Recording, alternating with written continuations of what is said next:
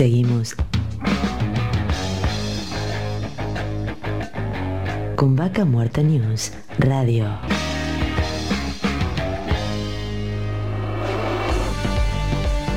Auspicia.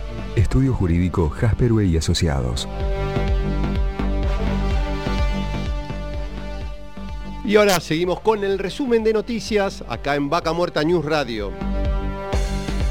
Y estos son los principales títulos de la semana que transcurrió en Vaca Muerta. Giraron a IASA e IPF 36.400 millones para invertir en producción de gas gracias al aporte extraordinario de grandes fortunas. Esta medida tendrá un gran impacto sobre la actividad en la región, generando empleo y oportunidades de trabajo para las pymes y empresas regionales. Se está trabajando en la definición de los proyectos productivos que se financiarán en el diseño del esquema administrativo de fideicomiso y control de los fondos, ya que no solo serán aplicados al fin específico que determinó la ley, sino que además sus utilidades deben ser reinvertidos con el mismo objeto, agregó el secretario de Energía, Darío Martínez. Avanzan las escrituras de tierras en el Parque Industrial de Neuquén y Centenario. Desde el gobierno provincial se realizaron los decretos a una decena de firmas que cumplimentaron su compromiso de inversión. Que tantas empresas obtengan sus escrituras los acompaña en la obtención de ventajas comparativas y competitivas, dota de seguridad jurídica a sus inversores, pudiendo obtener mejores condiciones de financiamiento para sus futuras inversiones, destacó Claudia Fiones, subsecretaria de la Industria de la provincia de Neuquén. Centenario creció exponencialmente y cerca de 80.000 personas se radicaron en la ciudad. La localidad que se encuentra a 15 kilómetros de la capital neuquina cuadriplicó la cantidad de habitantes en una década. Hoy las familias petroleras eligen la ciudad para asentarse, así como diversas firmas relacionadas a la industria en su parque industrial. Este aumento en la población trajo aparejado problemas de infraestructura y se trabaja para obtener recursos para, para afrontar esto, dijo el intendente Javier Bertoldi. Perdón.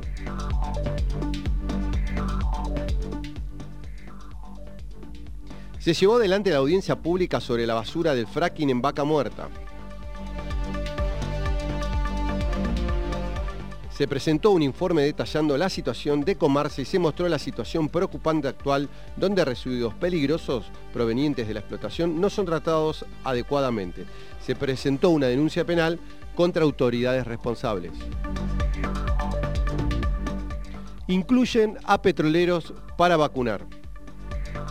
A partir de instancias de diálogo con los gobiernos de Río Negro, Neuquén y La Pampa, los trabajadores de la industria hidrocarburífera serán alcanzados por los sistemas de vacunación de cada provincia. Felizmente logramos acordar un mecanismo para que nuestros trabajadores sean vacunados, dijo Guillermo Pereira, secretario general de la entidad del sindicato petrolero. IPF lanzó el programa Impulso para el desarrollo de las pymes nacionales. La intención es transformarse en una herramienta eficaz a través del cual IPF busca fortalecer vínculos con más de 5.000 pymes en todo el país. Junto al Ministerio de Desarrollo Productivo de la Nación, el nuevo programa Impulso para el Desarrollo de Proveedores Locales tiene el objetivo de mejorar la competitividad de la cadena de valor nacional, sustituir importaciones, promover la capacitación y recuperar el capital social en las provincias donde la compañía tiene operaciones. implementarán dos proyectos para fortalecer el entramado PYME mediante el programa PROCER. Desde el Centro PYME de Nuevo, con el objetivo de fortalecer la capacidad local de las pymes e instituciones intermedias junto a la provincia de Neuquén, implementarán dos proyectos que aportarán la competitividad, sostenibilidad y formación local de profesionales, instituciones y pymes. El primer proyecto consiste en el diseño para crear un centro de tecnologías aplicadas a la cadena de valor de la energía que brinde servicios al ecosistema pyme local. El segundo está destinado a la capacitación y asistencia técnica sobre metodologías LEAN en pymes neuquinas. Las mismas contarán con el financiamiento del programa de competitividad para las economías PROCER y en este sentido serán invertidos cerca de 3 millones de pesos para el centro de tecnología y 2 millones 700 mil para el programa de formación eh, en un, formato de ANR por parte de Nación. Proponen el uso de semáforos de alertas para monitorear la actividad sísmica en Vaca Muerta. El geógrafo Javier Grosso, docente e investigador de la Universidad Nacional de Comahue, asegura que la relación entre fractura hidráulica y sismos ya se demostró en Canadá, Estados Unidos e Inglaterra. Hay que monitorear la situación y propone la instalación de un sistema de semáforos sísmicos. El semáforo sísmico implica que si una operadora detecta en cercanía una cierta cantidad de sismos de tal intensidad, se lo tiene que anunciar a la autoridad de control que establecerá un semáforo. Son menores de 2 grados, como pasa por ejemplo en Canadá, se sigue operando. Si están entre 2 y 4 grados se deben detener las operaciones y si son superiores a 4 además se deberán espaciar las fracturas y bajar la presión de inyección.